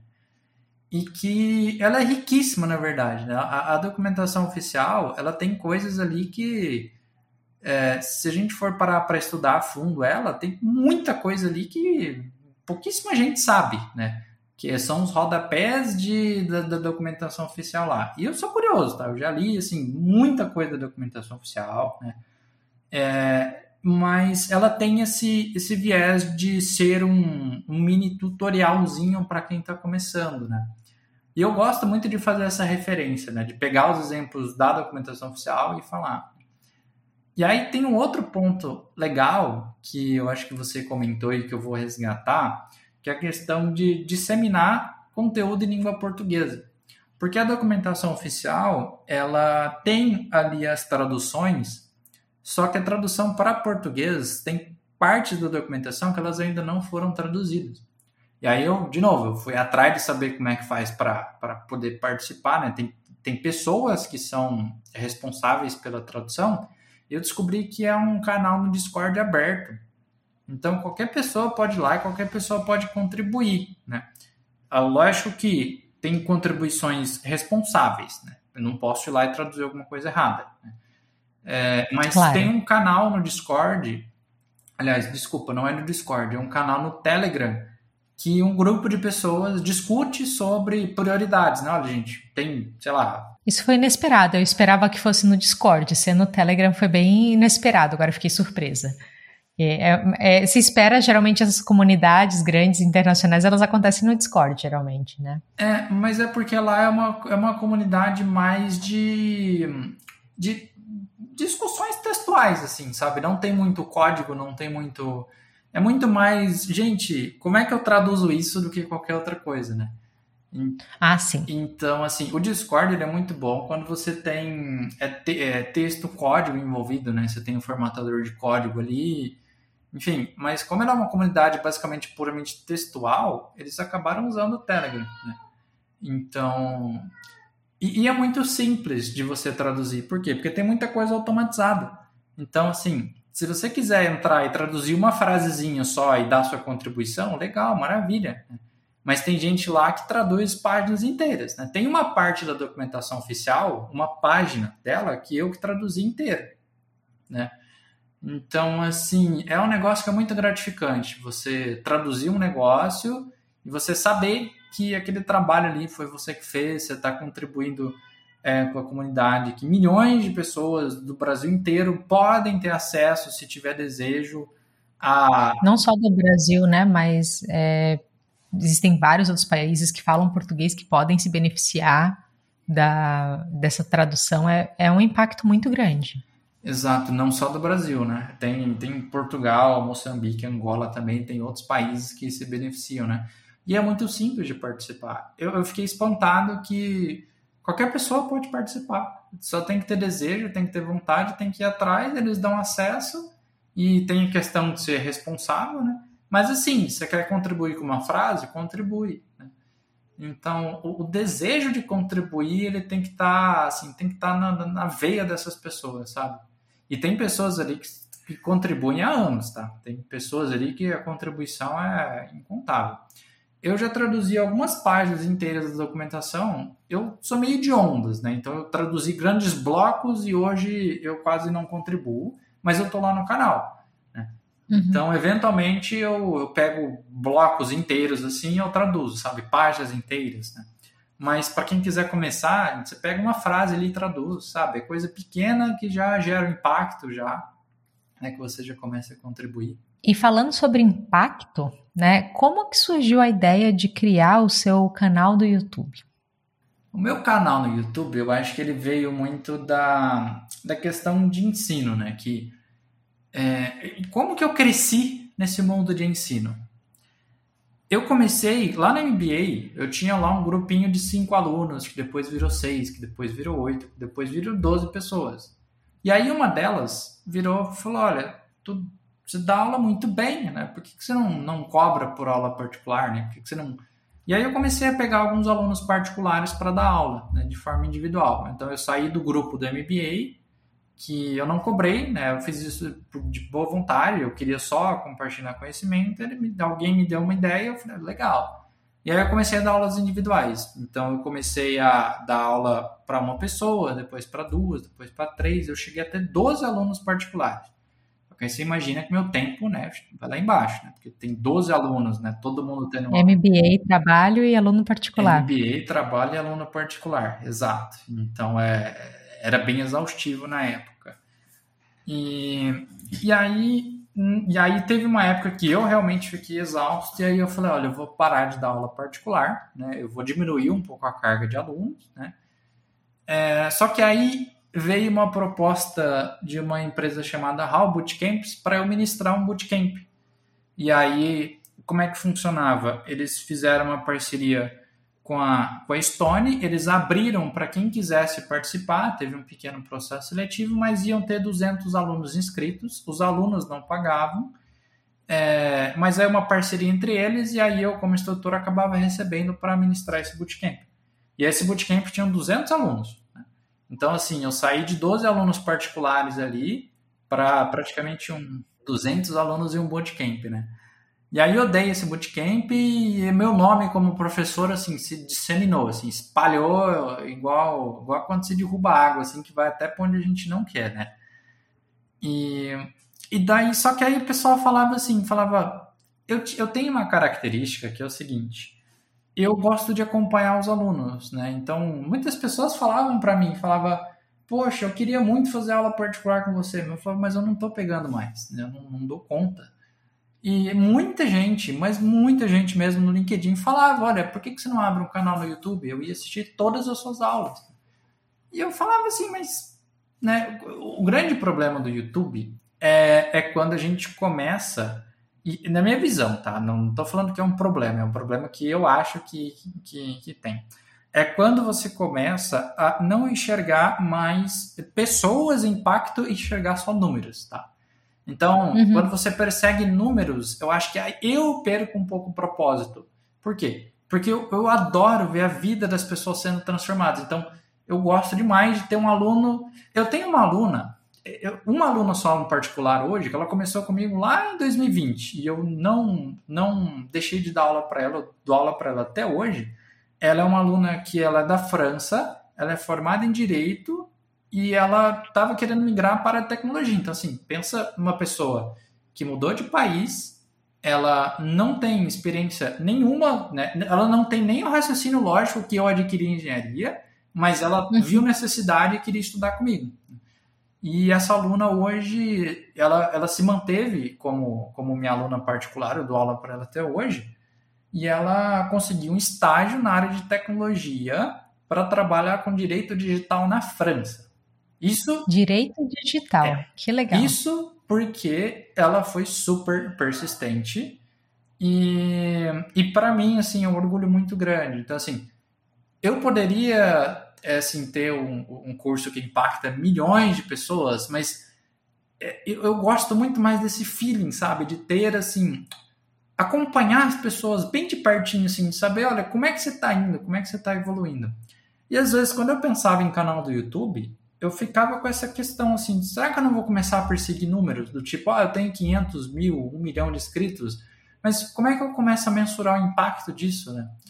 Só que o impacto disso vem através de feedback de pessoas, comentários, as mensagens. Então, o feedback, na verdade, o impacto, ele eu perco o controle, só que ele acaba existindo, né?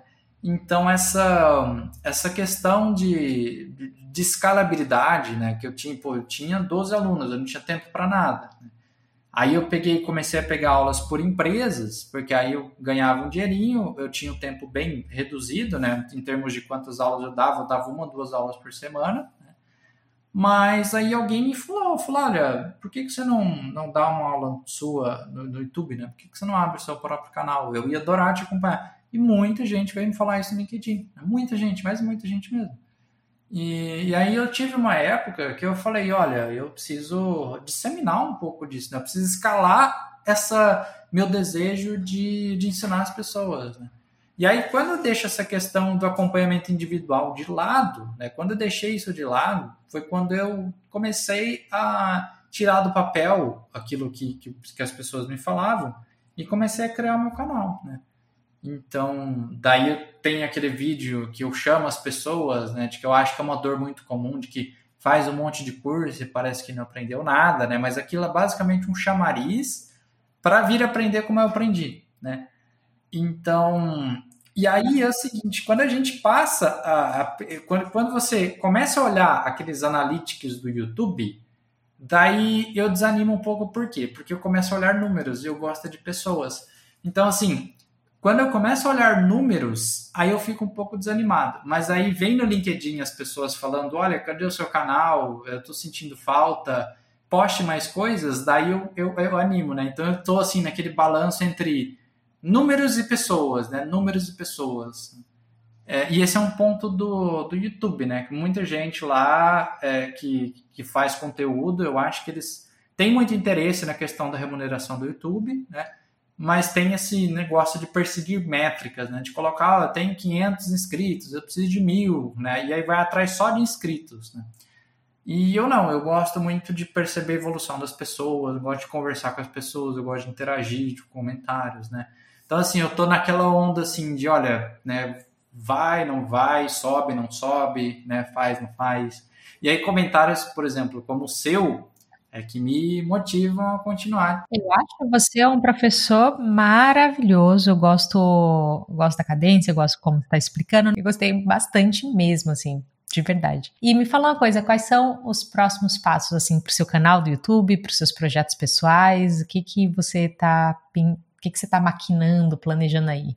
Não, assim, eu pretendo retomar o canal do YouTube, né? Mas no meu tempo, no meu ritmo certinho. Eu tenho, eu tenho que me reorganizar minha vida, porque como eu disse, minha vida era muito em blocos, né? Então eu tenho blocos de, é, de tarefas e de épocas assim que, que me dão certa motivação.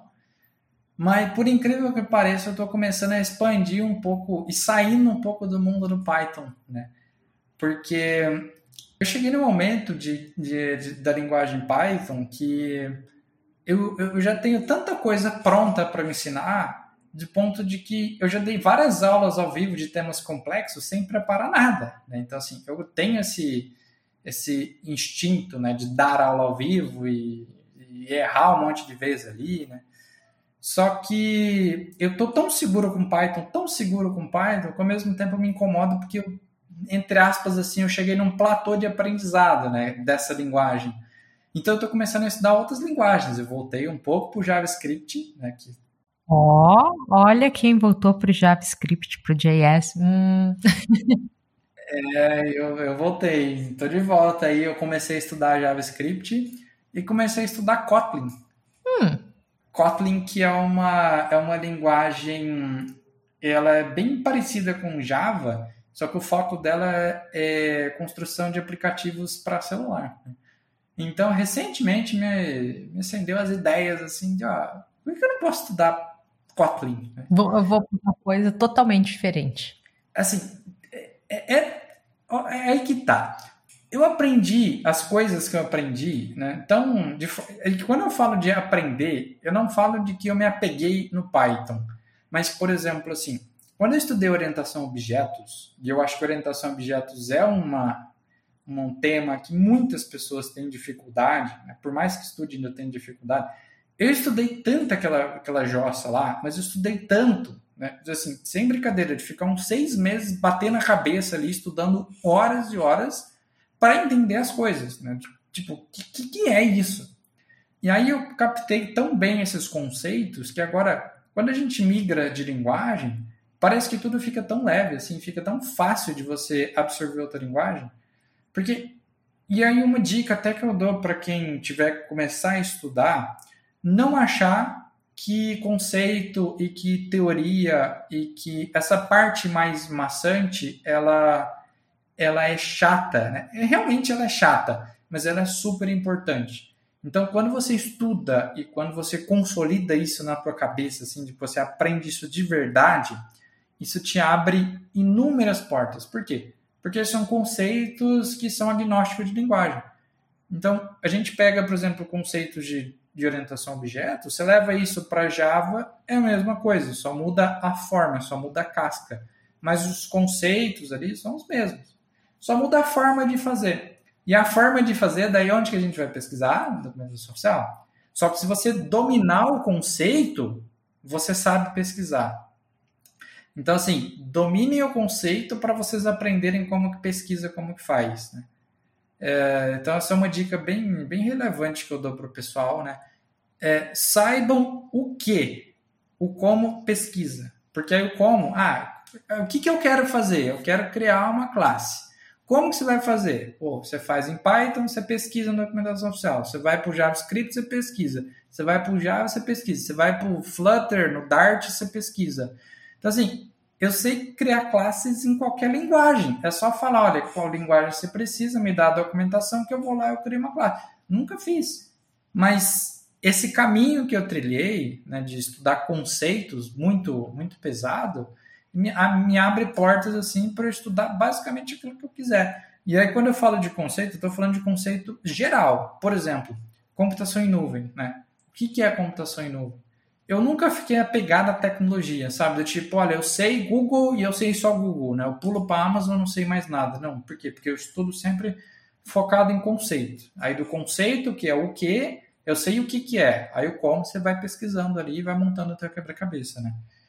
Então tem esse, esse viés, né? Você sempre está procurando a pedra fundamental no qual as coisas são construídas em volta. Então, do que você está falando, eu entendo que é isso. Tem a pedra fundamental, que no caso é o conceito-chave, e a partir daquilo você vai expandindo. Num outro paralelo, caso vocês não consigam visualizar essa da pedra fundamental, é como se fosse um mind map, que você, um mapa mental que você tem um conceito ali no centro e aí você vai expandindo essa árvore de conhecimento, né? É muito bacana isso. E aí é um pouco surpreendente para eu, que tenho um canal, que sou instrutor de Python, que já dei aula para 200, e, 200 alunos ao vivo, é, já, já dei aulas particulares, né? já dei aula em pós-graduação, inclusive, de Python. É, é, é um pouco chocante as pessoas ouvirem isso, né? De falar que, ah, eu sou instrutor Python e estou dando, estou estudando o quê? Kotlin, né? Estou estudando JavaScript mas é porque os fundamentos que eu aprendi me ajudam isso, né? Me ajudam a, a me desprender da tecnologia, né? Porque Python, no fundo, no fundo, é só uma ferramenta, é só uma tecnologia, né?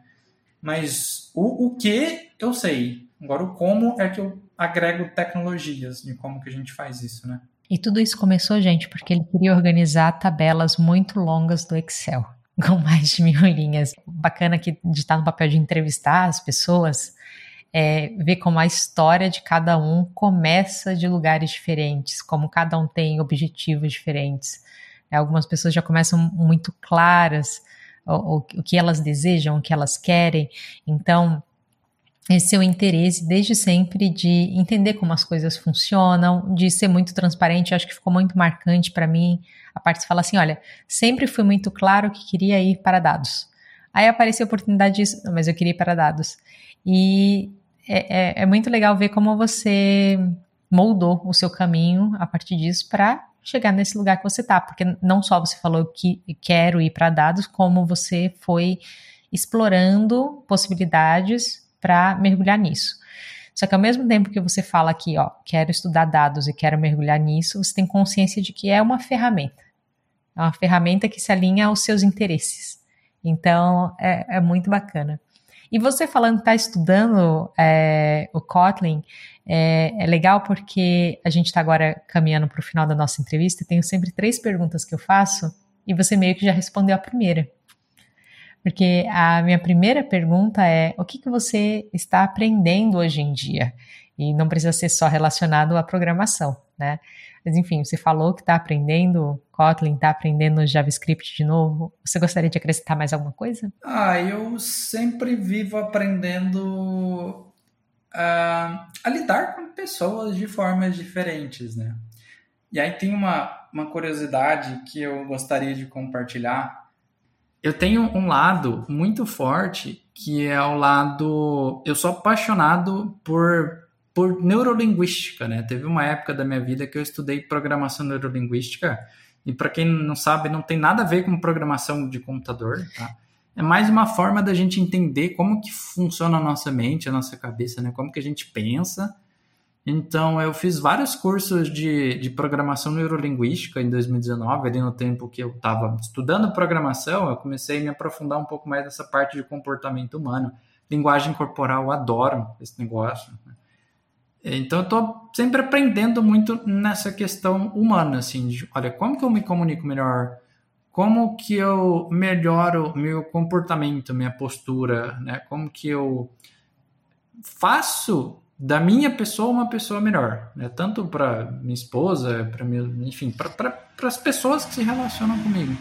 Isso é um negócio que a gente vive aprendendo. Não tem como eu falar que eu já sei, que eu já aprendi, porque a gente aprende todo dia, né? Então, assim, eu sou formado, tenho formação em programação neurolinguística e eu tenho formação em hipnose ericksoniana também. E eu aplico isso muito no meu dia a dia, né? De questão de controle emocional, né? Mas, assim, a gente é ser humano, então de vez em quando a gente deixa umas emoções aí tomar conta da gente, a gente tem que respirar, controlar, porque não tem como a gente falar que a gente tem controle de tudo, né?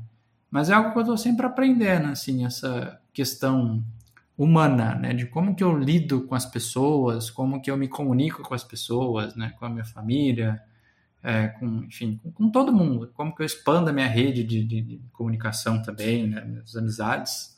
Segunda pergunta. você falou que está aprendendo e você já deu algumas dicas dessa segunda pergunta também. Acho que muito porque o foco da, dessa nossa entrevista foi muito voltado para aprendizado e essas três perguntas têm, a, eh, têm, de certa forma, a ver com aprendizado. É, como você gosta de aprender? Como que eu gosto de aprender? Tá. É interessante porque essa pergunta ela, ela se reflete muito agora que eu estou aprendendo coisas novas, né? Por exemplo, Kotlin, eu, eu, literalmente eu comecei a aprender essa semana. Ah, que sorte a minha. Tá com a memória fresca, então.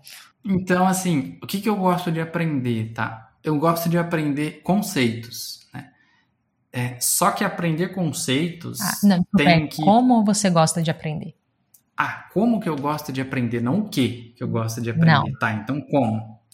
Tá, como que eu gosto de aprender?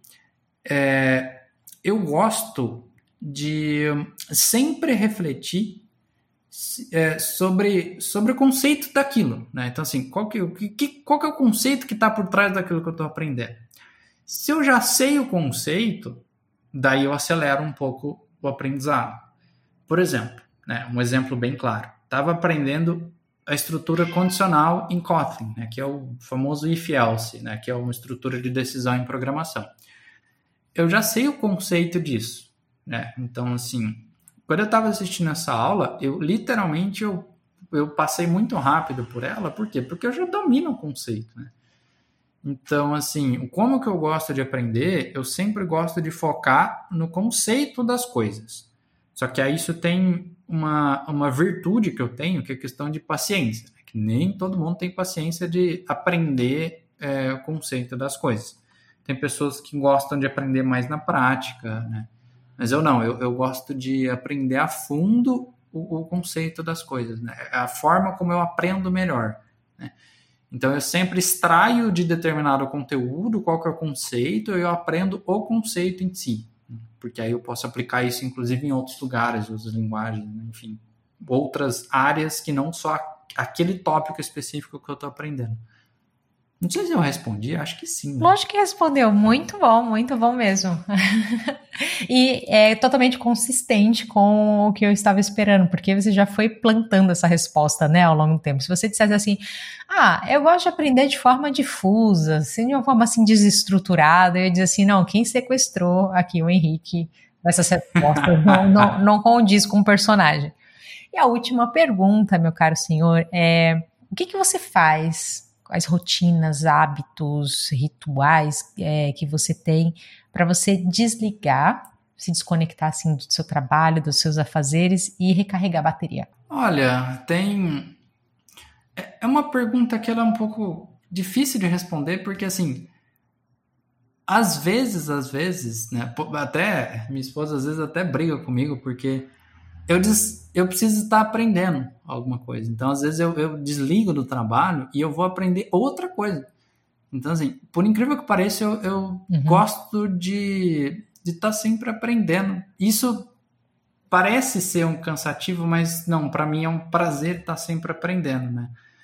Então, assim, eu vivo nesse modo, tá, de aprendizado, então eu tenho sempre estar aprendendo alguma coisa mas também é cansa, né? Então, assim, eu tenho prazer, mas às vezes a gente cansa. Então, eu gosto muito de jogar também. Eu jogo alguns joguinhos. Jogo de videogame ou uma coisa mais. É... Não, é no computador. É no computador. É, eu, eu nunca joguei LOL, mas eu jogo. Eu jogo Heroes of the Storm, que é o MOBA da Blizzard. Eu joguei Hearthstone, que é o jogo de cartinha deles também. Legal. Assim, eu, eu, eu sou muito de fase, sabe? Tem, tem vezes que eu jogo, tipo, um jogo só, e aí eu jogo um jogo até o infinito além, até eu zerar, né? E, Entendo. Mas eu, eu vejo muita série também junto com a minha esposa, né? Então tenho.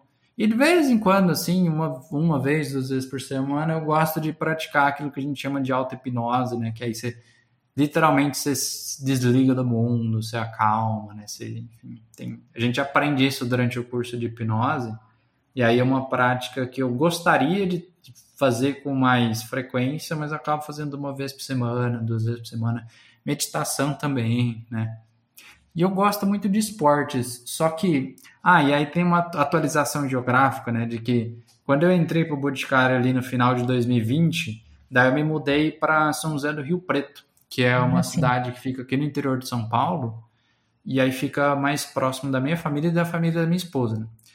Só que eu. E aí eu me mudei para cá e eu sempre trabalhei de home office, né? Desde. Até hoje eu trabalho 100% é, home office. Então, assim, eu não, acabo que eu não conheço muitas pessoas aqui. E eu sinto muita falta de jogar bola, né? Que eu jogava. Para mim, uma das melhores formas de eu desligar completamente assim era quando eu jogava futsal. Mas isso eu não jogo desde 2020, lá da época da pandemia, né? Então tem que arrumar uma turma agora para voltar a jogar aqui, né? E tem a questão da idade também, né? Ah, vou te dar outra curiosidade então, aqui de repente do meu lado serve para você, tá? Aqui depois desses dois anos trancada sem conhecer ninguém, eu falei não dá, né? Só conheço minha sogra, meu sogro e a minha dentista, só. Preciso fazer amizades e eu sou super adepta de fazer tudo online. Só que eu falei, vou fazer pilates presencial com o propósito de fazer amigos. E foi assim, né? Eu fui começar a me envolver com essas atividades que tinham locais. Então, a atividade física foi uma forma de poder construir novas amizades. Fica a minha sugestão: corra atrás do futsal de novo.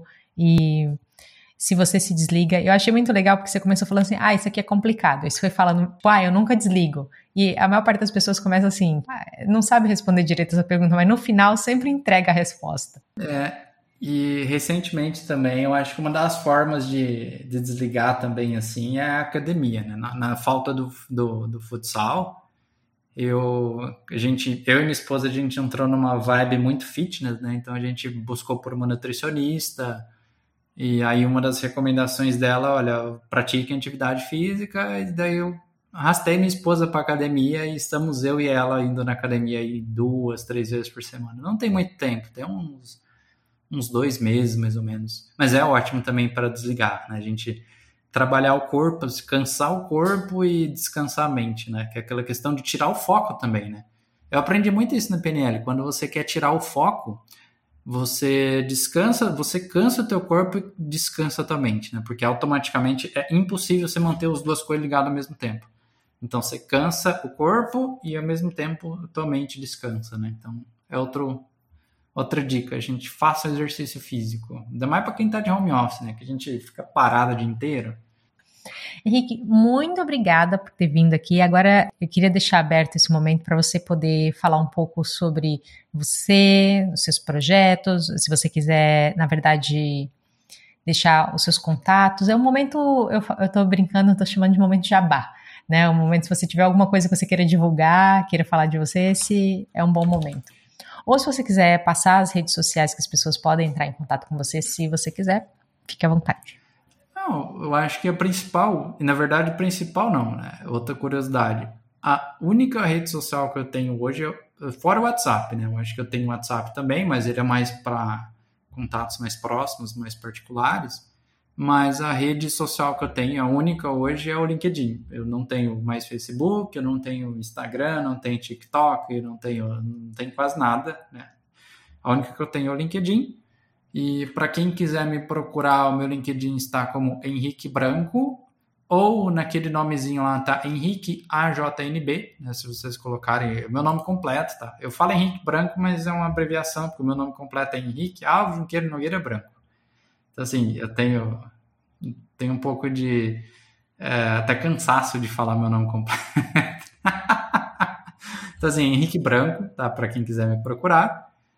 É, e, gente, eu sempre estou à disposição ali no LinkedIn, tá? Tem meu canal no YouTube também, chama PyDocs Pro, é, que ele tá meio parado ali, como eu falei, eu pretendo voltar é, atividade com ele mas eu sempre busco responder as pessoas do LinkedIn, então assim, se alguém me mandar uma mensagem, eu sempre tento responder, ajudar, contribuir, colaborar. Fique à vontade para me procurar, para trocar alguma ideia, para marcar um bate-papo também, eu gosto bastante. E fique à vontade, galerinha. Muito obrigada por escutar esse episódio do Free Code Camp em português. Até a próxima!